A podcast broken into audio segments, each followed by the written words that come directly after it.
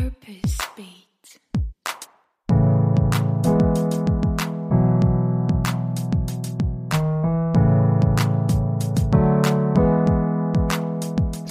Hallo, mein Name ist Lisa Kögler. Ich bin Purpose Coach und Managing Partner bei Womentor, einer Mentoring- und Coaching-Plattform für berufliche Weiterentwicklung.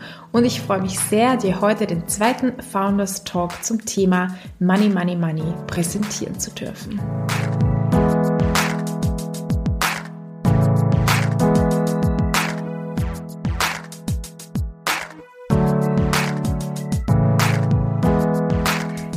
Ich freue mich, dass du heute reinhörst zu diesem zweiten Founders Talk, in dem wir über das Thema Geld sprechen. Wenn ich wir sage, dann meine ich meine Geschäftspartnerin Desiree Jonnek Lustig und Lisa Kögler, das bin ich. Und wir reden einerseits über unsere Erfahrungen als Angestellte, noch bevor wir uns selbstständig gemacht haben, auch darüber, wo und wie Frauen immer noch Diskriminierung im finanziellen Bereich erfahren, sprechen da auch über unsere persönlichen Erfahrungen, welche Tipps wir für dich haben, auch gerade zum Thema Gehaltsverhandlungen und dann natürlich auch, wie man sich die eigene Gründung finanzieren kann, wie wir das gemacht haben, welche anderen Wege wir noch kennen. Und ja, vorneweg, es wird auch einen zweiten Founders Talk zu diesem Thema geben, weil wir gar nicht mehr dazu gekommen sind, über das Thema Preisgestaltung zu sprechen, das natürlich gerade für GründerInnen auch sehr, sehr spannend ist. Ja, ich wünsche dir ganz viel Spaß zu dieser Episode. Wenn du uns auch mal deine Fragen schicken magst, besonders auch zu diesem Thema der Preisgestaltung, dann mach das bitte gerne jetzt schon einfach an die Mail podcast.momentor.at. Wir freuen uns da, deine Fragen uns zu notieren und dann, wenn wir die, diesen zweiten Teil sozusagen zum Thema Geld aufnehmen, die auch beantworten zu können. Und jetzt viel Spaß beim Hören dieser Episode.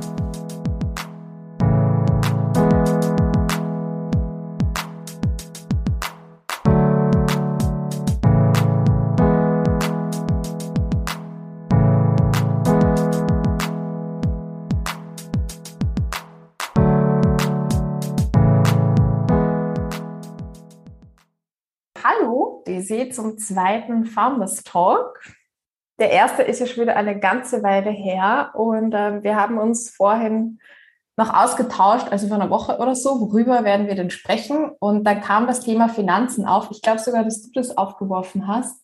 Und ich finde es ein sehr, sehr gutes Thema, ein sehr, sehr wichtiges Thema. Ich glaube, dass erstens alle beschäftigt, die sich selbstständig machen, aber auch Angestellte oder ja, wenn man in dem Prozess drinnen ist, äh, in die Selbstständigkeit zu gehen. Also es ist jedenfalls omnipräsent und ich würde sagen, schauen wir einfach mal, wo uns dieses Gespräch hinführt und was wir da alles so entdecken an Tipps und Hints, ähm, wenn wir hinter die finanziellen Kulissen von Momentor blicken. von uns zwei. Ähm, hallo, liebe Lisa. hallo. ja, also wenn du an Thema Finanzen denkst, was kommt denn da so hoch bei dir? Was verbindest du denn damit? Ja, also erstmal auch nochmal von meiner Seite, ich finde es auch super cool, dass wir drüber sprechen. Ähm, das Thema Money, Money, Money ist ja in vielerlei Hinsicht sehr spannend.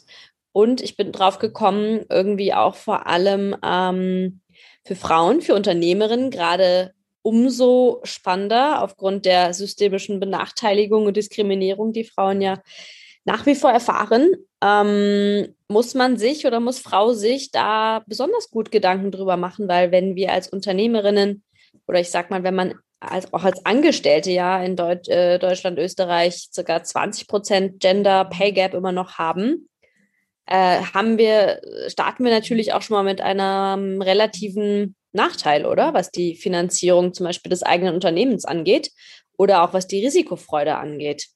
Äh, ich höre dann immer so Sachen, ja, die Unternehmerinnen, die sind halt weniger risikofreudig und so.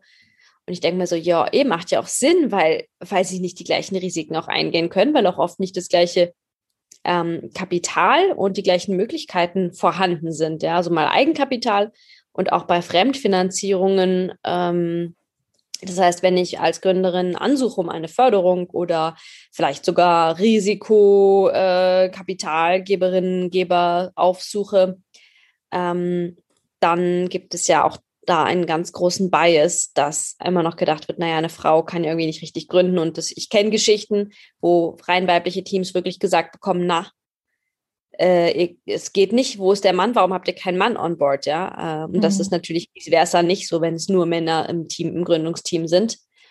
Ähm, die werden nicht gefragt, wo denn die Frau ist und bekommen sonst kein Geld. Das, das ist natürlich nicht so. Also insofern gibt es da sowieso schon mal ein unfair advantage als, als männlicher Unternehmer, würde ich behaupten, oftmals. Ist natürlich hängt das noch von anderen Gegebenheiten ab. Welche, welcher Klasse gehört man mhm. an? Wie viel Geld ist im Elternhaus schon da? Ähm, wie privilegiert ist man da aus, ne, aufgrund anderer Kriterien ähm, als das Geschlecht? Das spielt natürlich auch alles eine Rolle. Wie viel Geld ist denn eigentlich da, womit man in die Gründung starten kann? Und das ist ja eigentlich so das, ja, eins der Knackthemen, oder? Wie viel ist da und wie lange kann man sich auch während seiner Gründung eigentlich finanzieren? Aha, mhm. da fällt mir gerade ein, das ist auch ein Thema was meine, ähm, wir haben ja jetzt mit dem Peer Group Mentoring gestartet, gerade für mhm. Gründerinnen und Unternehmerinnen. Da sind ja jetzt äh, in meiner Gruppe, ich glaube, wir sind 26, eine sehr große Gruppe, cool. ganz tolle Frauen, voll Gründerinnen, Unternehmerinnen. Und das ist auch bei unserem ersten Termin letztes Mal aufgekommen, die Frage so, dass der Eindruck da war, dass viele gar nicht darüber reden. So, ja, du gründest ja gerade, aber wie finanzierst du dich eigentlich in der Zeit? Und das ist ja mhm. wirklich eine ganz große Frage, wo man dann immer so denkt, so, hey, ja, du willst was starten und das ist super cool, aber wenn du jetzt nicht gerade Uber oder Airbnb hast und ein Milliardeninvestment hinten im Hintergrund hast, während du noch nicht profitabel bist, dann ist es ziemlich schwer. Wovon, wovon leben, ne? Absolut. Vielleicht steigen wir eh auch mal persönlich ein. Jetzt haben wir zwei Themen, die mich angesprochen haben oder sehr angesprochen haben in dem, was du gesagt hast. Und zwar das eine ist, dass man als Frau benachteiligt ist. Ähm, da habe ich mir gedacht, vielleicht können wir wieder auch so ein bisschen Stories sharen. Wo haben wir das schon erlebt? Haben wir das schon erlebt? Oder was waren da so unsere Erfahrungen? Und das zweite ist dann auch die Gründungsphase. Äh, wie haben wir das gemacht? Auch, also Finanzierung, wie schaut es jetzt aus? Wir sind ja mittlerweile im Jahr drei, ist schon ein bisschen was passiert, aber trotzdem ist es noch so jung Unternehmen. Und wie haben wir angefangen? Mit welchem Thema möchtest du starten? Machen wir es so. Benachteiligung von ähm. Frauen oder wie, wie ist sich das finanziell ausgegangen? Ähm, was willst du denn noch sagen? Ich habe Benachteiligung von, von Frauen, habe ich gerade schon so ein bisschen meinen Senf gegeben. Wie, ja. Äh, Mich erlebst du da noch andere? Ach so, was wir erlebt haben, meinst was du? Was wir erlebt haben auch. Also was würdest du, mhm. weil ich finde, das ist immer so ein allgemeines Thema und äh, man weiß, es gibt den Gender Pay Gap und man weiß auch, ja, Gleichstellung der Frauen, wir sind einfach noch nicht da angekommen, wo wir sagen, wir sind 100% gleichgestellt, aber ich habe auch jetzt schon von einigen Frauen gehört, dass es für Sie in der sagen wir, Jugend, Schulzeit und so eher so ein Thema, ein bisschen so in der Distanz war. Also Frauen sind benachteiligt, ja, aber ich nicht. Das ist ein Thema, das ja, Sie nicht persönlich ja. betrifft, genau. Und ich habe da auch meine Story dazu oder meine Geschichte. Für mich gab es auch ein Erlebnis, wo ich dann gemerkt habe, ah, plötzlich kommt es nah ran, plötzlich ist es da, plötzlich ist es Teil meiner Biografie. Und da hätte mich auch interessiert, wie, wie war das bei dir? Also wann war bei dir so der Moment, wo du gemerkt hast, okay, Benachteiligung von Frauen, jetzt gehöre ich auch dazu oder gab es das für dich gar nicht so? Erzähl erst mal deinen Moment. okay, ich erzähle mal meinen Moment. Äh, ja, das war, als ich noch angestellt äh, war und das war ein Unternehmen, muss man vielleicht auch noch diese Vorgeschichte ein bisschen dazu erzählen, wo ich das Gefühl hatte, es werden alle sehr fair behandelt. Es gibt keine großen hierarchischen Unterschiede. Es ist eher so, ähm, wir sitzen alle in einem Boot, wir verdienen alle halbwegs gleich viel und das wurde auch so kommuniziert, dass das wichtig ist. Auch in der Entstehungsgeschichte des Unternehmens war das ein wichtiger Punkt. Von daher habe ich mich da auch sehr safe gefühlt, dass ich da fair bezahlt werde und bin da auch so ein bisschen blauäugig reingegangen. Und mein Anfangsgehalt, das weiß ich noch, mit dem war ich eh total zufrieden auch. Das fand ich irgendwie cool. Ähm, Gott, ich will das mal rekonstruieren, wie viel das war, aber ich glaube, es waren, ich glaube es, oder? Kann das sein? 1500 netto, aber nicht auf Vollzeit. Ach Gott, ich müsste noch mal nachdenken, wie viel es genau war. Egal. Jedenfalls, damit war ich eigentlich ganz zufrieden. Und dann ähm, ging es mal an Fragen nach Gehaltserhöhung. Äh, ich habe mich da so an das Schema F gehalten von nach zwei Jahren kann man mal fragen.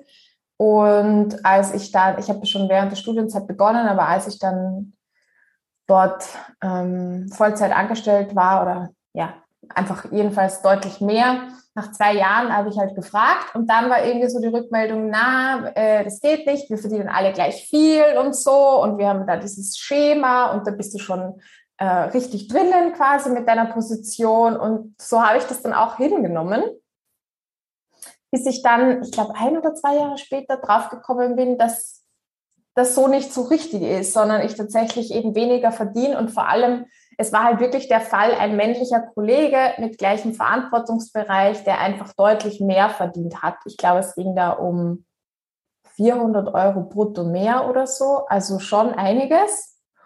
Und wo ich dann, und dann habe ich ähm, meinen Vorgesetzten zur Rede gestellt. Also ich habe das wirklich in einem Gespräch auch thematisiert und habe gesagt, XY verdient so viel, ich so viel.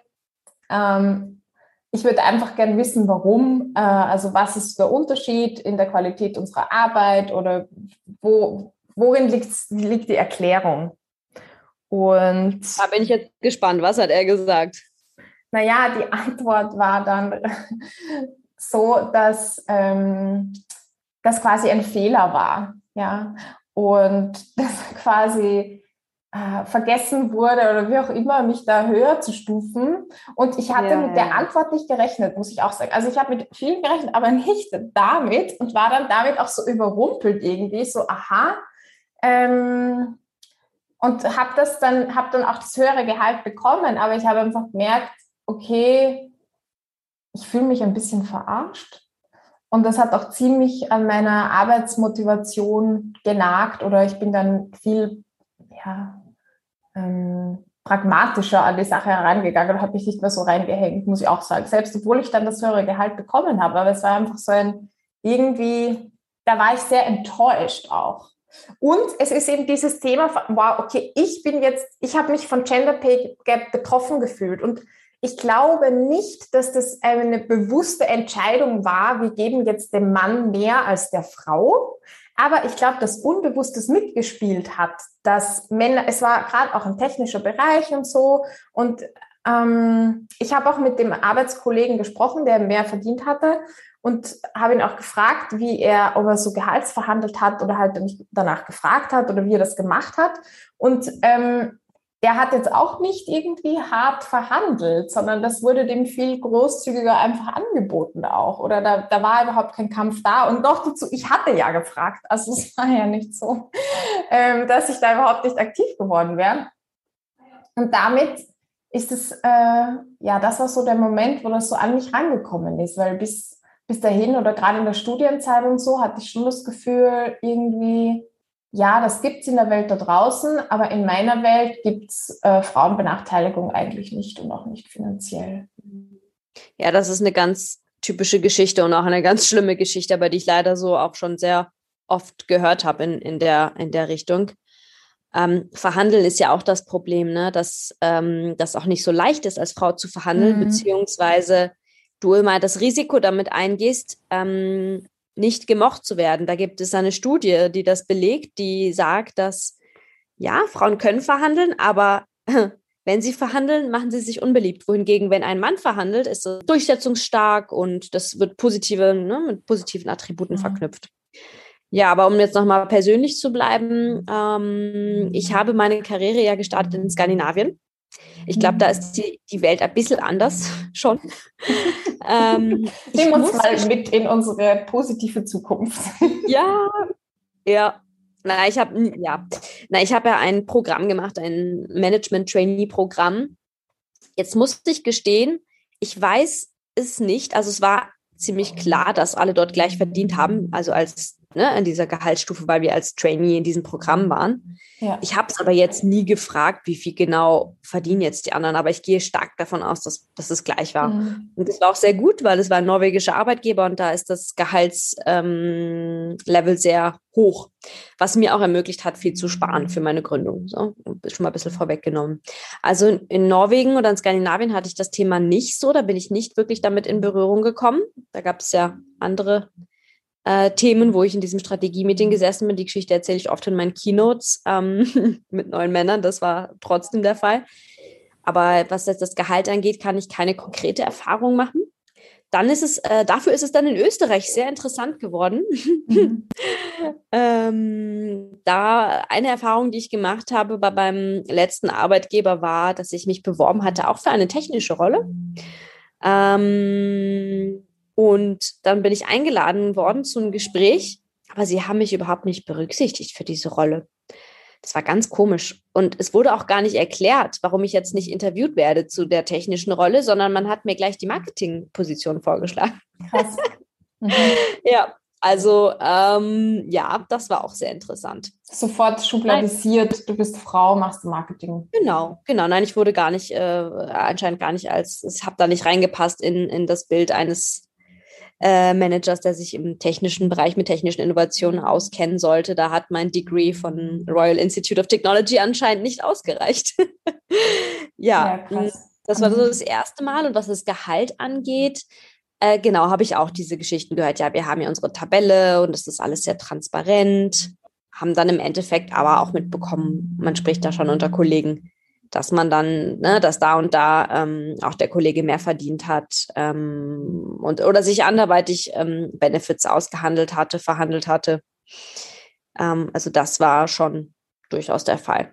Ja. Naja, also ein bisschen schwierig. Ähm, ich würde das auch anregen, also wenn man jetzt in so einer Situation ist, dass man dann wirklich auch mal Kolleginnen fragt, wo man die Vertrauensbasis hat, dass man das machen kann. So wie viel verdienst du eigentlich? Ja, darüber sollte man sowieso reden, oder? Ich verstehe das, habe es irgendwie nie verstanden, warum man nicht über sein Gehalt spricht. Ich meine, das ist für die Arbeitgeber natürlich toll, ne? weil ähm, wenn die Kolleginnen und Kollegen sich nicht untereinander austauschen, wer verdient eigentlich wie viel für welche Arbeit, Träumchen, ne? Ähm, dann, dann kann man ja sagen, ja, ja, wir halten uns eh an Schemata, aber was dann tatsächlich ausbezahlt wird und wer welche Benefits sich rausverhandelt, ist Verhandlungsbasis. Ah, und jetzt fällt mir noch ein, ähm, bevor wir vielleicht über Gründungsfinanzierung sprechen, noch ein Tipp, den wir jetzt schon öfters gehört haben, weil Lisa, wir hatten ja auch mal einen Workshop zum Thema Gehaltsverhandlung. Ja. Und ich habe das jetzt auch öfters schon besprochen. Und zwar, man kriegt ja immer so die Frage, ja, wie verhandle ich denn auch als Frau jetzt gerade mit dem Wissen, dass es ja nicht gut ist für mich zu verhandeln? Wie verhandle ich? Und den Tipp, den ich mir gemerkt habe, der, glaube ich, am allerwichtigsten ist bei Gehaltsverhandlungen, ist, wie man einsteigt ins Unternehmen. Weil das ist ausschlaggebend und du kommst einfach nicht mehr wirklich höher. Also jetzt glaube ich relativ egal, welches Gender, ähm, weil es ja Budgets gibt, die dann ne, für Gehaltserhöhungen zur Verfügung gestellt werden und die müssen dann auf alle Mitarbeiterinnen und Mitarbeiter aufgesplittet werden. Das heißt, keine Ahnung. Also wenn dann, wenn man dann anderthalb bis drei Prozent bekommt im Jahr Gehaltserhöhung, ist das schon top. Ja. Das heißt, wenn man initial verhandelt, mit welchem Gehalt man reingeht, mit welchen Gehaltsvorstellungen, ähm, ist voll wichtig. Ja, weil das nochmal so als ich, für alle, die hier Gehalt verhandeln wollen. Das finde ich voll der wichtige Tipp, weil ich habe das Gefühl, viele denken sich dann so, na ja, dann verhandle ich halt das, das halt später. Aber später ist es viel schwieriger, weil du dann noch viel mehr argumentieren musst, warum und genau darlegen musst, okay, was habe ich erreicht, wieso bin ich das jetzt wert, wieso ist es jetzt ähm, wichtig, dass ich da jetzt noch mal mehr verdiene. Und am Anfang, gerade im Einstiegsgehalt, in der Gehaltsverhandlung, ist das einfacher, selbst wenn ich jetzt nicht sagen möchte, dass es da auch einfach ist, aber es ist immer noch einfacher. Ähm, genau. Irgendwas ist mir jetzt eingefallen, ja. was eine, eh auch in einem Virtual Networking, das wir hatten, was sie da gesagt Ja, genau. Äh, das war ja eine HR-Managerin und das hat sich so in mein Gehirn eingebrannt, weil sie gemeint hatte, Frauen fragen oft nicht nach mehr. Die nehmen das hin, was man ihnen anbietet am Anfang. Und sie sieht das manchmal. Die, da liegt der Vertrag vor dieser neuen Mitarbeiterin. Und sie sieht das Gehalt und ist nicht damit zufrieden und unterschreibt trotzdem. Und dass man das nicht machen sollte, sondern dann halt sagen, ja, damit bin ich nicht zufrieden, können wir dann darüber nochmal sprechen. Das passt für mich so nicht. Und ja. da hat sie gemeint, ihre Erfahrung ist, dass Männer das viel eher machen und Frauen da viel eher das dann einfach hinnehmen ja, dazu gibt es auch Studien, absolut. Das ist richtig. Die meisten Frauen nehmen das erste Offer an und verhandeln gar nicht erst. Das heißt, wir können, glaube ich, zusammenfassend sagen, erstens verhandelt unbedingt, zweitens tut es gleich zu Beginn, weil danach ja. geht Ja, voll und hört euch um. Hört euch um. Und bei da, ja. das muss ich auch noch kurz erzählen. Gerade kürzlich habe ich gelesen, auch von einer Studie, die herausgefunden hat, ähm, welchen Einfluss auf unser Glücklichsein die Unterschiede im Gehalt haben. Also wir vergleichen uns ja und tatsächlich bei den Personen, die, die näher bei uns wohnen, also Nachbarn oder Familienmitglieder, wenn da jetzt der Einkommensunterschied sehr hoch ist, auch so in der Nachbarschaft eben, wenn ich merke, okay, die Nachbarin fährt den Porsche und ich kann mir gerade den VW Polo oder wie das heißt, äh, kaufen, dann ähm, das macht unglücklich, ja tatsächlich. Aber es kommt mehr auf den Unterschied, also es kommt mehr auf die Ungleichheit drauf an, auf die Diskrepanz an, ob da ein großer Unterschied ist oder nicht. Und das hat mich jetzt an das, an diese Studie erinnert, als du gemeint hast, ja, wieso reden wir nicht offen darüber oder offener darüber? Und ich bin auch sehr für Transparenz, muss ich jetzt noch vorausschicken, aber da dachte ich mir so, ja, vielleicht auch deswegen, vielleicht auch ist es so ein bisschen ein Selbstschutz, damit man nicht unglücklich wird, wenn man dann merkt, wie viel andere verdienen um einen herum. Jedenfalls die österreichische Mentalität ist ja eher so diese, äh, reden wir mal nicht Klartext übers Gehalt. Ja, in Deutschland ist das wahrscheinlich auch ähnlich, ja. Naja, aber jetzt, Lisa, sind wir ja doch schon seit einiger Zeit zahlen uns unsere eigenen Gehälter aus, können also jetzt oh. selber bestimmen über die Höhe unseres jeweiligen Gehalts. ähm, vielleicht reden wir mal darüber in unserem Founders Talk, ja. oder? Absolut, gehen wir das Thema an. Wie, wie machen wir das? Da gibt es ja so viele Aspekte. Ja, wie wäre es mit dieser großen Frage, was ich gerade erzählt habe, was meine, mhm. meine, aus meiner Gruppe, was diskutiert wurde, das Thema, wie finanziere ich eigentlich die Gründung und auch mich während ja. der Gründung? Das ist so ja. ist doch sehr also spannend, Also gerade diese Anfangsphase. Du hast es ja schon ein bisschen angeschnitten und zwar, du hast, du hast gelebt von Erspartem, oder? Von deinem guten Gehalt damals. Mhm. Ja, also ich hatte tatsächlich mir äh, ordentlich was zur Seite gelegt, so dass ich ähm, einigermaßen, also jeder hat ja auch ein unterschiedliches Sicherheitsbedürfnis, oder? Für manchen sind mhm. das irgendwie äh, keine Ahnung, zwei, drei Monatsgehälter. Für den anderen ist es auf keinen Fall, weiß ich nicht, unter 10.000 Euro. Für den anderen, der hat, der oder die hat vielleicht ihre ganzen Aktieninvestments und ist noch sehr flüssig. Ich glaube, das ist ja sehr unterschiedlich. Hm, also bei mir war es auch, dass ich ich wollte sehr liquide bleiben, das weiß ich noch. Also ich hatte eine, eine gute Summe angespart und die war auch auf meinem Cash-Konto verfügbar sozusagen. Also ich hatte jetzt irgendwie ähm, keine großartigen, zu dem, Zeit hatte ich zu dem Zeitpunkt hatte ich auch noch kein Investmentportfolio, das hat sich erst mit der Investorella geändert. Ähm, das heißt, ich war sehr liquide und irgendwie wollte ich das auch, weil ich dachte so, ja, das heißt jetzt, dass ich jederzeit irgendwie, ne, dass ich davon leben kann oder jederzeit investieren kann in das Business. Das war, das war mal so der erste Schritt. Mm. Und dann ist ja die Frage, okay, wie finanziert man sich? Bei mir war es dann so, ähm, ich habe Momentor ja schon 2019 gestartet. Da war ich Teilzeit angestellt. Da hatte ich meinen vorherigen Job gekündigt. Ähm, hatte dann überlegt, wegen, während der Kündigung, was will ich jetzt irgendwie machen? Dann war die Planung für Momentor schon ähm, sehr aktuell. Und dann bin ich aber zum Schluss gekommen, na, ich möchte das jetzt eigentlich nicht Vollzeit machen und auch nicht mit dem Gedanken, dass das jetzt ein Business sein muss. Und ich ähm, probiere jetzt lieber noch was Neues in Wien aus und ähm, bin dann eben nochmal, äh, habe einen Teilzeitjob noch angenommen. Und in der Zeit ist Mentor dann ähm, entstanden und gewachsen. Und während ich diesen Teilzeitjob hatte, war dann die große Frage, und das machen ja auch viele, dieses Modell fahren, Teilzeitjob mhm. und Gründung. Hat seine Vor- und Nachteile, würde ich sagen. Ähm, gut ist natürlich, dass man in der Zeit irgendwie ein Gehalt hat, dass man sich da keine Gedanken mhm. machen muss Äh, wie kriege ich jetzt jeden Monat mein Geld? Also nimmt so ein bisschen den Druck raus.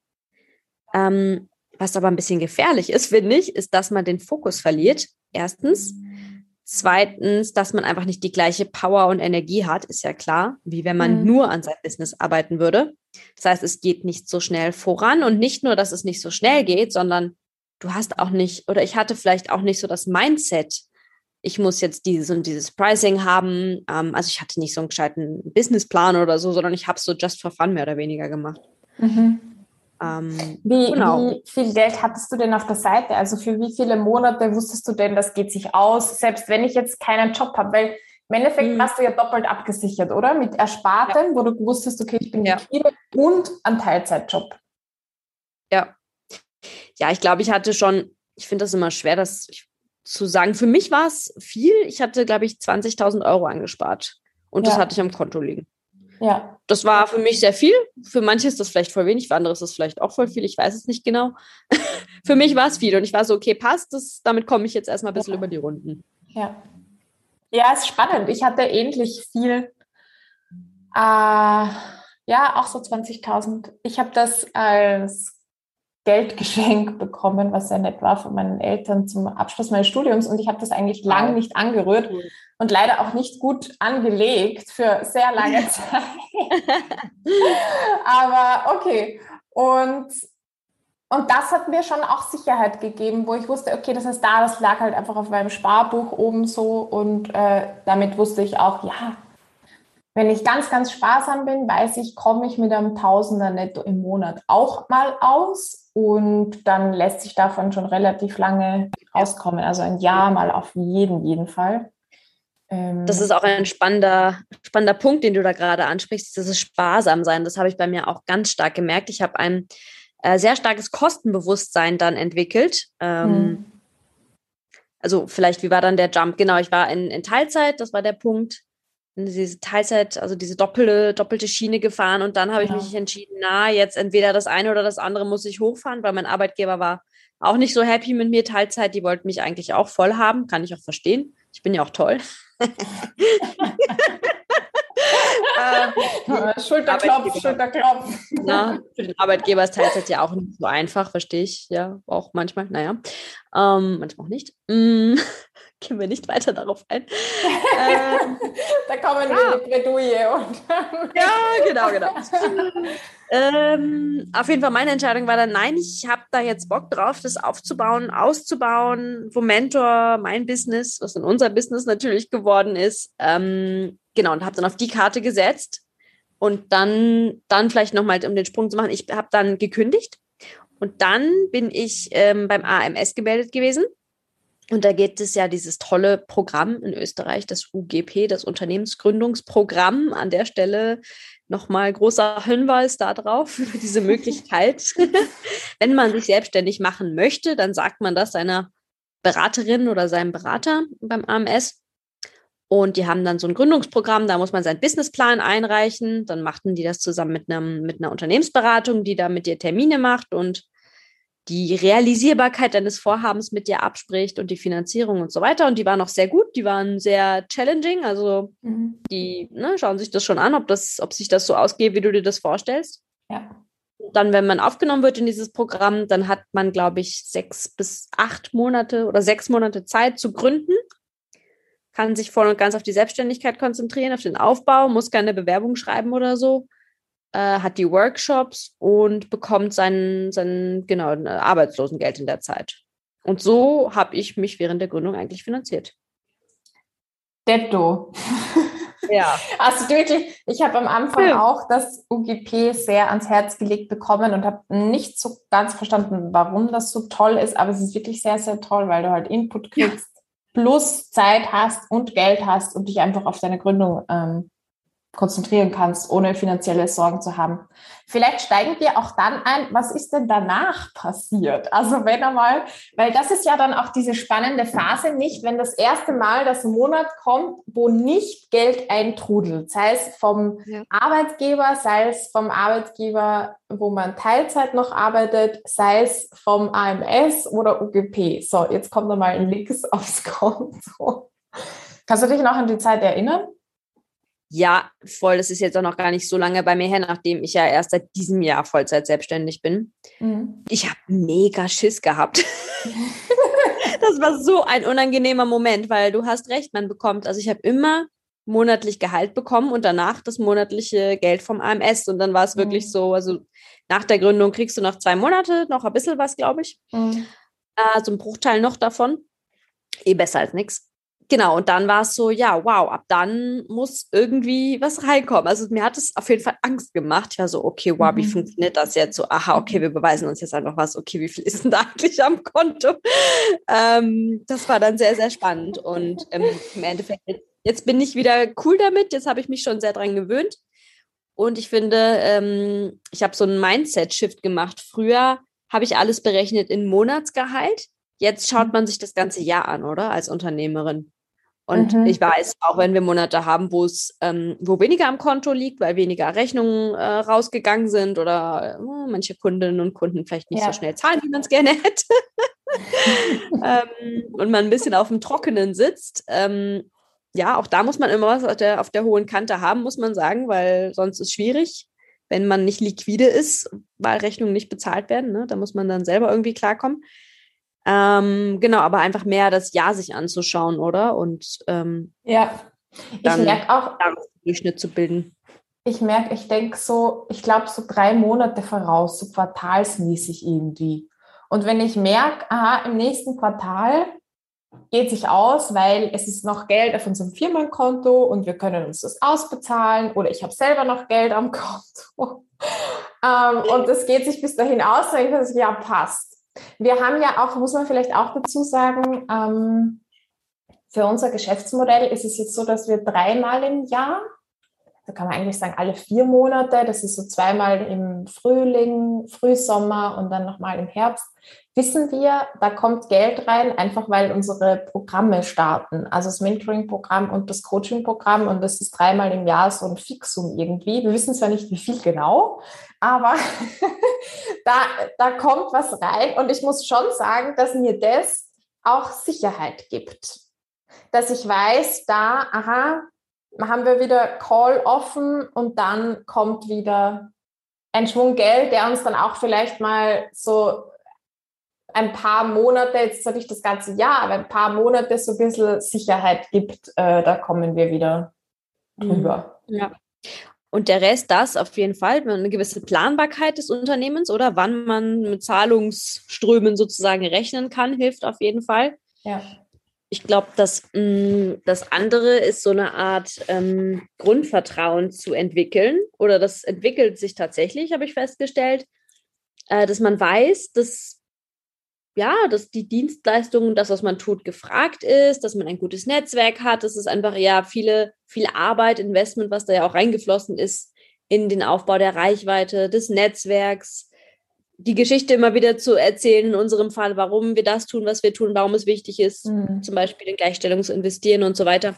Und zu wissen, okay, da werden noch Dinge reinkommen und es hat sich dann immer irgendwas aufgetan, oder? Also es ist so ein bisschen, es geht, es ist nicht immer alles 100% planbar, klar, weil man weiß nicht, wann kommen Anfragen von wem rein, von welchen Kundinnen und Kunden. Ja. Aber irgendwie entwickelt man dann doch so ein gewisses Vertrauen, dass es irgendwie immer passt, denke ich mir. Ja, voll. Also das hat sich bei mir auch definitiv entwickelt, weil ich weiß noch im ersten Jahr, so, wann war das jetzt? 2020 war das bei mir, als ich dann kein Gehalt mehr eben bekommen habe. Und da war dann schon ein Moment bei mir, wo ich mir dachte, ah, ich glaube, ich muss mir wieder einen Job suchen. Das geht sich, wird sich nicht ausgehen so. Ähm, fand ich jetzt aber auch nicht tragisch. Also dachte, okay, dann nehme ich halt wieder einen Teilzeitjob an. Und dann kam aber, ich habe sogar schon, ich hatte schon ein Bewerbungsgespräch und dann kam ein größerer Auftrag rein und dann wusste ich wieder, ah, okay, kann ich gerade mal zwei Monate nach hinten verlegen, die Jobsuche. Und dann kam wieder was rein und, und so hat sich das dann irgendwie nach hinten verschoben und immer weiter nach hinten verschoben. Und da ging das ja dann auch schon mehr los, die Zusammenarbeit mit Momentor, weil ich damals ja noch mein äh, selbstständiges Coaching-Business hatte. Und das war für mich auch eine schöne Erfahrung zu sehen, ähm, okay, ich bin auf einem Level, das ist schon, es ist schon jetzt nicht so mega flüssig, dass ich mich darauf ausruhen kann und sagen kann, je, alles locker lässig. Also ich muss schon noch sparsam sein und mich halt auch entscheiden, okay, will ich jetzt einen sparsamen Lebensstil und dafür keinen Job oder will ich halt eher mehr Geld ausgeben und dafür mache ich noch einen Job nebenher. Ich habe mich halt für Ersteres entschieden. Aber die Erfahrung zu machen, es geht und es kommt immer wieder was rein. Und ich glaube, was du auch Wichtiges angesprochen hast, ist dieses Netzwerk und dass man einfach nach außen geht. Und man weiß nie, wofür welcher Kontakt oder welches Gespräch am Ende nützlich ist. Es ist halt, ja, genau, und das war vielleicht auch noch spannend, als ich dann gemerkt habe, egal wo ich jetzt hingehe, ähm, ich, ich vertrete auch mein Business. Also man ist ja nie ganz als Privatperson irgendwo dort, sondern als Unternehmerin und hat das auch so im Hinterkopf, man, man hat eine Story zu erzählen, man hat was anzubieten, man hat was zu geben und das halt auch die Menschen wissen zu lassen. So. Ja, absolut. Und das ist ein etwas, was sich ganz entscheidend verändert, wenn man in eine Vollzeit-Selbstständigkeit geht, dass man einfach anfängt, wirklich unternehmerisch zu denken. Und das ist, ja. sei es, dass man sich darstellt, sei es, dass man ähm, darüber spricht, was man zu, tut, in meinem Fall ist es, dass ich eigentlich immer sehr, ja, immer in Opportunities denke. also es fällt mir sehr viel leichter, Opportunities, Möglichkeiten zu identifizieren für das Business, für Kooperationen, für Angebote, für wie wir Mehrwert schaffen können. Voll. Ja. Um vielleicht auch noch mal so ein paar Begrifflichkeiten hier reinzuschmeißen in diesen Podcast, so da, worüber wir jetzt gerade gesprochen haben oder was wir getan haben, ist eigentlich haben wir gebootstrapped. Das heißt, wir haben unser Unternehmen, unsere Selbstständigkeit mit, unseren eigenen, mit unserem eigenen Kapital aufgebaut. Ähm, und wir sind auch rein ja, organisch gewachsen. Es war ja. ja jetzt auch bisher so, dass wir keine Business Angels hatten. Wir haben uns zweimal mit Womentor für, Förder für eine Förderung beworben, äh, mit sehr gutem Feedback, aber leider kein Geld. also leider war diese Förderbewerbung nicht erfolgreich ähm, um auch darüber nochmal zu sprechen. Und wenn man das sich im Kontext anschaut, äh, da hat der mit Momentor sind wir ja, identifizieren wir uns ja auch als Social Business. Das heißt, wir möchten nicht nur einen Umsatz machen, sondern wir wollen ja auch einen Impact, einen Social Impact erzielen. Und das passt sehr gut in die Klassifizierung auch von dem SENA, von dem Social Entrepreneurship Network Austria. Die haben dann Report auch gemacht. Ja. Und tatsächlich ist es so, dass die meisten Social Businesses auch so gegründet werden. Ähm, mhm. und auch oft in Teilzeit, Teilzeit oder gebootstrapped und auch so immer noch geführt werden. Es gibt viele Social Businesses, die ähm, wo die Gründerinnen, Gründer und die Unternehmen, ähm, die Geschäftsführerinnen und Geschäftsführer äh, nebenbei noch angestellt sind. Also Wie, hast du eine Erklärung dafür oder gibt es da eine Erklärung dafür? Naja, ich denke mal, was die Umsetzung und die Liquidität angeht, ich müsste jetzt in den, in den Report nochmal reinschauen, ob da Gründe dafür sind, aber ich weiß auch nicht mehr, ob die Frage jetzt war, wie deren Verhältnis, Anstellungsverhältnis momentan ist oder Finanzierung oder während der Gründung. Ah, ja. Ich glaube, es bezog sich auf während der Gründung noch Teilzeit zu arbeiten. Und so wie wir das auch gemacht haben im Prinzip oder ich. Ja, weil ich denke mal, wenn das länger so anhält, dass man in Teilzeit ist und nebenher das Business hat, irgendwann kann es auch sein, dass sich da so eine Dynamik einspielt und man sich nicht traut, diesen Schritt zu machen. Und weil man sich nicht traut, diesen Schritt zu machen, hat man auch nicht die Energie, das noch größer aufzubauen und deswegen auch nicht den größeren Income. Also das ist ja irgendwo auch so ein bisschen ein Kreislauf dann. Hm. Wenn ich nicht mehr reingebe, äh, ist auch schwieriger, dass dann mehr rauskommt. So. Ja. Das kann sich auch bedingen gegenseitig. Ja. Ja, voll gut, was du da noch angesprochen hast mit äh, Förderung und Investment und so weiter. Ich würde voll gerne. Ja. Entschuldigung. hast du noch was dazu? Go ahead. Hm. Ja, Vorschlag, vielleicht willst du ja auch, eher auch was ähnliches vorschlagen. Ähm, wir haben ja jetzt schon ein bisschen gesagt, wir hatten ein bisschen ein Eigenkapital da, auch was, was wir angespart haben.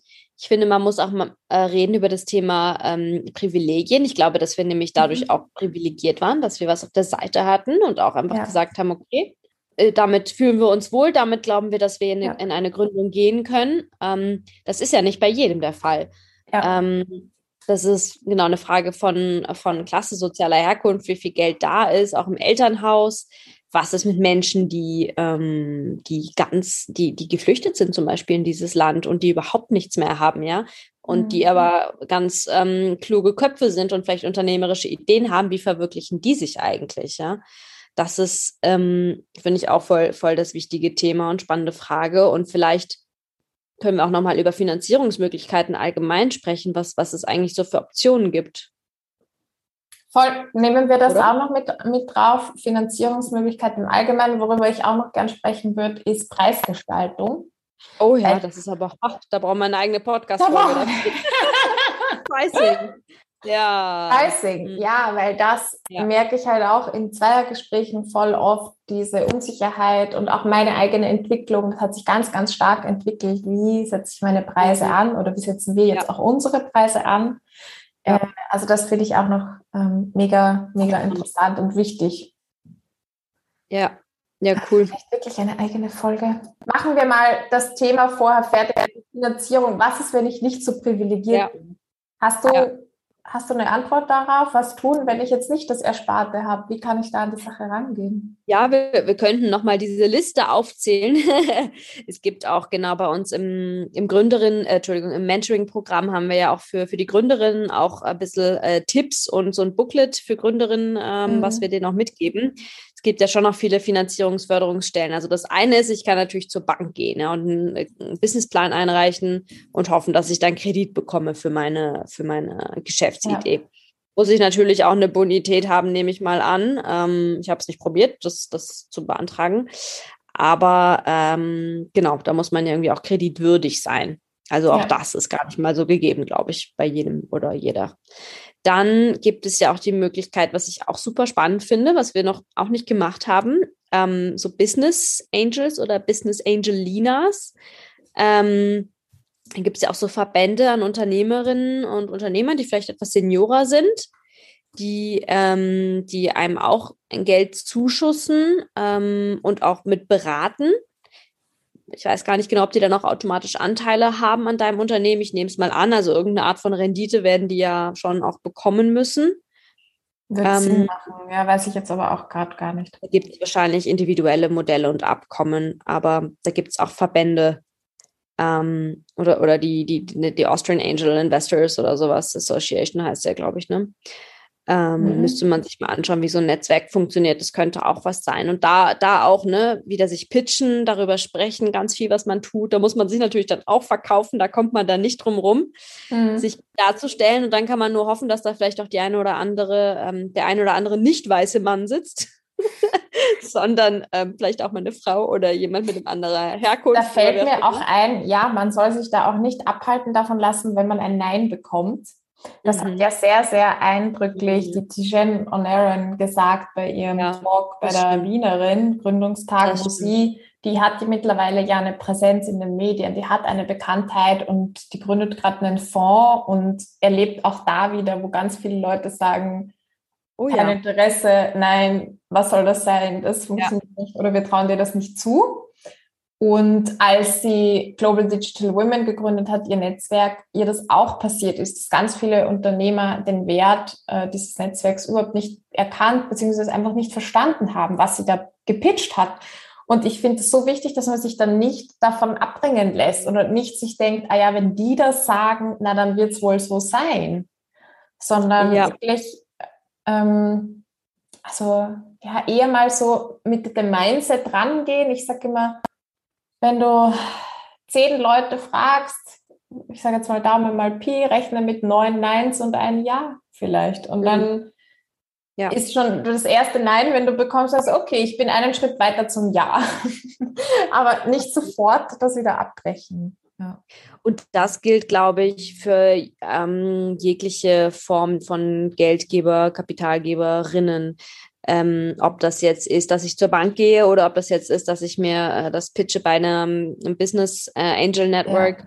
oder auch irgendwo, wenn ich meine, ich habe was, was skaliert und was sehr technologisch ist und ich will da unbedingt was machen, was ähm, genau, was, was, was wirklich eine Größe erreicht mit innovativen Technologien, was wirklich skaliert, dann kann ich mir natürlich auch so Risikokapitalgeber und Geberinnen anschauen, wo ich dann auch ein Pitch-Deck erstellen muss und eine, um, eine Umsätze prognostizieren muss Das gibt es natürlich auch noch, wenn das ist eine sehr ja, die Spitze des Eisbergs sind natürlich dann wirklich nur für Hightech-Startups, die ja nur einen geringen Anteil der Gesamtgründungen ausmachen. Insofern nicht für, für alle Businesses auch Sinn machen.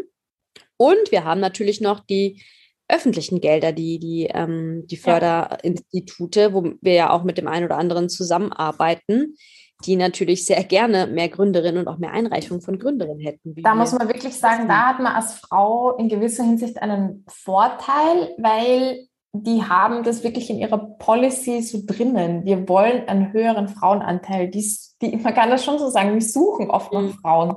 Also wenn du Frau bist als Hörerin und gründen mhm. möchtest oder was gegründet hast, na wirklich, sich das auch bewusst zu machen. Ich bin da eine Zielgruppe für öffentliche ja. Fördergeber. Genau, und da ist auch nochmal spannend an der Stelle zu sagen, Lisa, da werden wir ja noch eine extra Podcast-Folge haben, kann ich eh schon anteasern, oder? Kannst du anteasern. Kommt höchst voraussichtlich, ich sag mal, Ende dieses ne? Jahres. Ja, okay. Genau. Ende diesen Jahres mit ähm, der AWS, Austria Wirtschaftsservice, mit der wir auch zusammenarbeiten, die, äh, denen es nämlich ein großes Anliegen ist, dass sie genau. gerne mehr Fördereinreichungen von Frauen hätten.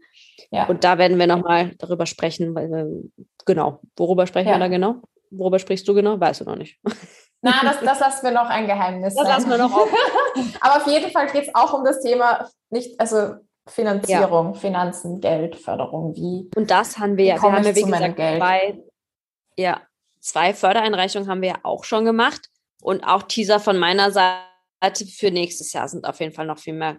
Also ich würde gerne, übrigens, Lisa. genau, wir machen hier gleich mal noch unser, unser Showfix. Unser ja, Showfix.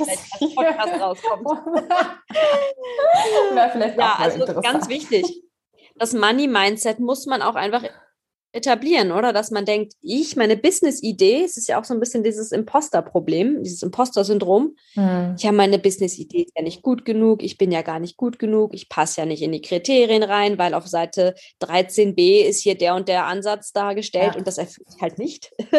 Ja. ähm, das ist einfach Bullshit. Also da einfach zu sagen, hey, das ist cool, was ich mache und einfach zu glauben an sich, an seine Idee und wirklich das Money-Mindset zu entwickeln, weil es kann ja nicht sein, dass die ganzen Gelder nur an Männer ausgeschüttet werden, oder? Also allein das ist schon ein Anreiz für mich. ich will auch was vom Kuchen. Ja, ja. ganz genau, darum geht es doch. Ja, absolut. Voll. Das wären, glaube ich, mal so die Tipps in a nutshell, oder? Tipps in a nutshell, absolut. Wir haben noch zehn Minuten und jetzt ist die Frage, reißen wir noch das Thema Preisgestaltung etwas an? Ich finde es gut, wenn wir da tatsächlich auch mal eine eigene Folge dazu machen. Und ich will auch gerade noch schauen, ob es vielleicht Fragen gibt, die wir auch noch bekommen haben für ähm, diese Podcast-Folge, die wir dann beantworten können. Also hier haben wir eine Frage, wo finde ich Unterstützung für Finanzfragen? Sowas wie Budgetplan, Steuern, Buchhaltung? Na, das lernt man ja eigentlich alles. Entweder, wenn man im Unternehmensgründungsprogramm ist, dann gibt es Workshops. Ja. Dann gibt es diese ganzen Workshops, sowohl diese Gründungscoachings zumindest, auch bei der Wirtschaftsagentur Wien. Ja. Oder? Wenn ich in Gründung bin, kann ich mir dann Profil erstellen und auch eine gewisse Anzahl an Workshops, glaube ich, auch besuchen. Die WKO macht auch Beratung, glaube ich. Wirtschaftskammer, ja. Mhm. Wirtschaftskammer? Ja, ich würde auch mal ja. äh, Wirtschaftskammer und Wirtschaftsagentur ähm, dort anfragen. Die haben nämlich auch ganz viele kostenlose Angebote. Das ist genau. ziemlich cool. Äh, genau. Ich habe das zwar nicht wahrgenommen, aber ich weiß, da gab es mal so ein Angebot auch, ähm, wo man wirklich den Budgetplan tatsächlich durchbesprechen kann. Und was was auch hilft, ist ein äh, Steuerberater. Also ja. die stellen teilweise auch Vorlagen zur Verfügung, also einfach Excel-Vorlagen, wo man dann Einnahmen-Ausgabenrechnung machen kann. Das war auch für mich ein wichtiger Punkt eigentlich zu entscheiden, als ich mich selbstständig gemacht habe, so Buchhaltung mache ich nicht. Weil ich bin Machst ein Mensch. Na ja, na, ich meine mit, Buch, mit Buchhaltung, wenn ich wirklich dass Jahresabschluss. ich das Jahresabschluss und beim Finanzamt ja. das einreiche und mir das alles selber. Und eigentlich, ich bin ein Mensch, ich mache wirklich viel, ich fuchs mich da gerne in so Sachen rein und denke, na, das, das kann ich auch noch lernen und so. Und dann habe ich gedacht, na, das bringt einfach nichts lassen wir das bei den Personen, die das schon können. Was eh viele mhm. Selbstständige machen, ist, dass sie die Einnahmen-Ausgabenrechnung selber machen. Was wir jetzt auch machen, wo wir sagen, okay, was haben wir eingenommen? Wir nummerieren diese Belege auch durch. Also so musst du dann für jeden Rechnungseingang am Beleg haben, Rechnung, die du ausgestellt hast. Du musst für jeden ähm, Ausgang äh, auch am Beleg haben, also eben die, die Rechnung von, von dort, wo du die Sache oder Dienstleistung gekauft hast und diese Einnahmen-Ausgabenrechnung, das ist eh genug Aufwand, finde ich, das selbst für sich zu machen einfach. Und dann quartalsweise oder jahresweise, je nachdem, was für Unternehmensform man hat und ob man da umsatzsteuerbefreit ist oder nicht. Also, aber also ich habe da ganz viel von meinem Steuerberater einfach gelernt. Und das, das muss man ja auch nicht alles können. Also auch ist auch aus der Frage höre ich vielleicht jetzt auch ein bisschen eine Un Unsicherheit, keine Ahnung. ähm, ne? Also wenn man nicht selbstständig genau. war vorher und jetzt nicht gerade Buchhalterin oder Buchhalter ist, dann weiß man auch nicht, wie das alles geht. Ich meine, ich hatte genau. auch irgendwelche Accounting-Kurse im Studium, aber das ist schon verdammt lange her und so angewandt war es dann doch nicht wie die eigene Buchhaltung. Also ich glaube, das ist auch ganz normal, dass man das alles noch nicht so richtig kann. Und ich finde, vieles ergibt sich dann auch erst im Tun, oder? Wenn man mal dieses Sheet sieht und einmal anfängt, das auszufüllen, so lerne ich zum Beispiel nochmal viel, mhm. dann bin ich mal so, ah, okay, ja, so funktioniert das, ja. alles klar. Also ja. es ist noch ja. ein Learning by Doing, ist auch okay im Unternehmertum, ja. denke ich. Und genau, und da, ich erinnere mich auch gerade im UGP, die hatten auch ein Excel-Sheet, das war recht kompliziert, kann man eigentlich sagen, also wirklich umfangreich auch, wo du dann deinen Budgetplan gemacht hast. Also ich finde, diese Frage ist für mich zweiteilig. Das eine ist Steuern und Buchhaltung. Da sage ich, Experte oder Expertin ist Steuerberaterin, geh dorthin. Und dann ist die Sache mit Budgetplan, das ist natürlich der Eigenverantwortung. Da muss ich selber den Überblick haben und äh, wissen, wo will ich hin und auch, dass ich immer weiß zu jedem Zeitpunkt, wo stehe ich? Bin ich gerade im Minus? Bin ich gerade im Plus? Und wenn ja, wie viel? Und, und beim Budgetplan habe ich auch viel übers UGP mitgenommen, eben mit diesem Excel-Sheet, das uns die kostenlos zur Verfügung gestellt haben, also das man auch verwenden musste tatsächlich, um den Businessplan zu machen, wo man ich, zwei Jahre, glaube ich, im Voraus auch budgetiert hat so, was werden meine Einnahmen sein? Was werden meine Ausgaben sein? Wie viel kann ich mir ausbezahlen? Wie finanziere ich das? Äh, wie viel Steuern habe ich dann auch? Und ja, also mit dem, das, und die helfen dir dann aber auch, das auszufüllen. Also das fand ich eine große Hilfe. Und dann mit der Zeit lernt man halt auch über diese ganzen Tools. Wie funktioniert das? Ja, voll. Wir mittlerweile, wir machen das mittlerweile auch äh, immer noch mit Excel, aber haben uns quasi selber eins programmiert. Genau, sehr gut. Ja, cool. ja, ich hoffe, es ist hilfreich. Ich meine, ich hätte mir halt wirklich, ja, ich glaube schon, ich hätte mir das gewünscht als Gründerin. Ähm, ich hatte immer so viel Unsicherheiten und ich habe immer gedacht, so, boah, die anderen, die wissen irgendwie genau, was sie tun. Mhm. Und die Antwort, die, die Wahrheit ist, no, nobody knows what they're doing. Niemand weiß es. Ja, wir wurschteln uns alle irgendwie ja, durch und hoffen, dass es nicht ausgeht. Also ja, man kann bis zu Grad Dinge planbar machen und ich glaube, das ist auch extrem wichtig, dass man das tut, dass man seine Budgetierung macht und wirklich realistisch schaut, okay, welche, äh, welche Preise kann ich verlangen, wie, welche Umsätze mache ich damit, welche Ausgaben kann ich mir ergo leisten, damit ich mir welches Gehalt auszahlen kann, ja. Das ist schon wichtig, da realistisch zu bleiben, aber den richtigen Durchblick bekommt man doch irgendwie erst, wenn man es einfach tut und wenn man, wenn man sich ausprobiert, finde ich. Ja, und mit der Erfahrung. Und das ist auch so, was ich gelernt habe, Budgetierung, das ist wirklich Daumen mal Pi. Also du nimmst irgendwelche Zahlen, was du dir halt denkst. man kann da, man kann da aber auch äh, verschiedene Szenarien machen. Das haben wir dann auch gemacht. So Best-Case-Szenario, Worst-Case, beziehungsweise nicht Worst-Case, aber was ist so das Minimum, was ich irgendwie brauche? Was ist das, wo ich sage, ja, so mittel? Und was ist da, wo ich sage, das wäre wirklich, also das wäre wirklich top, top, top. Und was wir ja auch gelernt haben, wenn man nach außen geht, also zu einem Fördergeber oder irgendwie am Partner, wo man sich auch Zusammenarbeit erhofft und es da auch um die Finanzen geht, dann besser mit dem Best Case rausgehen. Also sich selber mal gut darstellen, groß ja. träumen, eine große Vision verkaufen.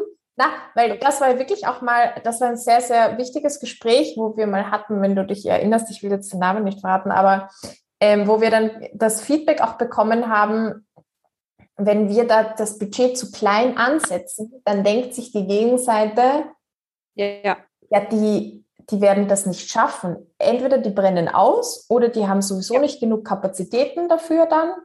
Äh, aber das geht nicht, ja. Und wenn du eher hoch ansetzt, dann wissen die, okay, die haben mit diesem Geld dann auch Ressourcen, die können da womöglich auch noch jemanden anstellen und ja. die können sich gute Gehälter ausbezahlen. Das hat Hand und Fuß so. Also da darf ja, man wirklich nicht knausrig ja. sein mit der eigenen Budgetierung. Ja, mit einer guten Vision reingehen und das hat ja auch was mit realistisch sein zu tun und macht bloß nicht den Fehler, das haben wir jetzt auch letztes gehört, in eure äh, Budgetplanungen kein Gehalt für euch reinzugeben oder ein zu geringes Gehalt, wie keine Ahnung, 900 mhm. Euro oder sowas reinzugeben. Mhm.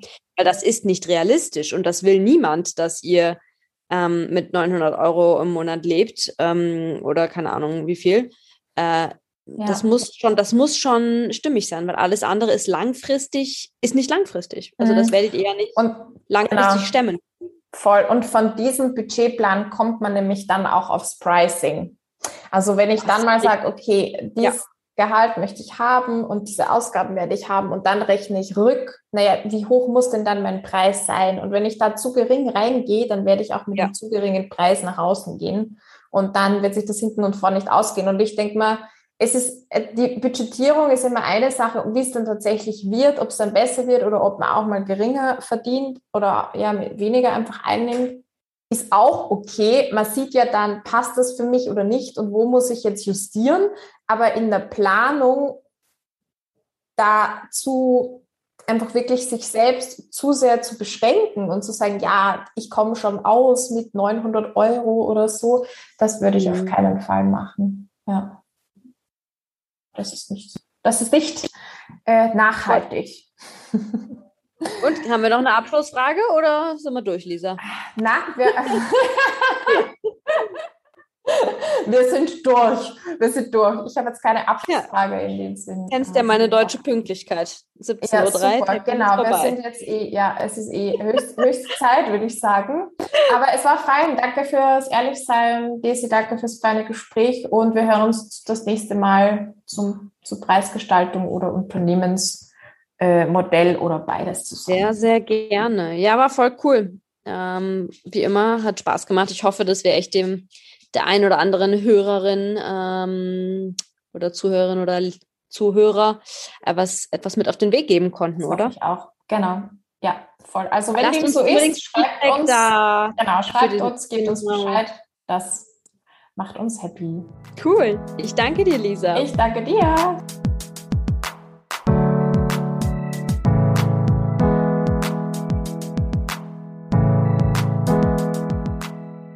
Wie soeben gesagt, freuen wir uns wirklich sehr über dein Feedback auf Instagram oder LinkedIn. Kannst du uns einfach etwas zum Post dieser Folge schreiben oder du kannst auch unseren Podcast abonnieren und ganz besonders freuen wir uns natürlich über eine Rezension auf Apple Podcast.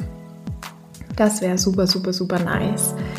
Ja, also lass dich vom Finanzthema jedenfalls nicht abhalten, deinen Herzensweg zu gehen. Das ist mir, ja, wäre mir ein Herzensanliegen sozusagen. Und schreib uns, wenn du dazu noch Fragen hast oder wir dich ähm, supporten können. Und äh, ich freue mich, wenn wir uns in zwei Wochen wiederhören. Bis dahin, folge deinem Beat.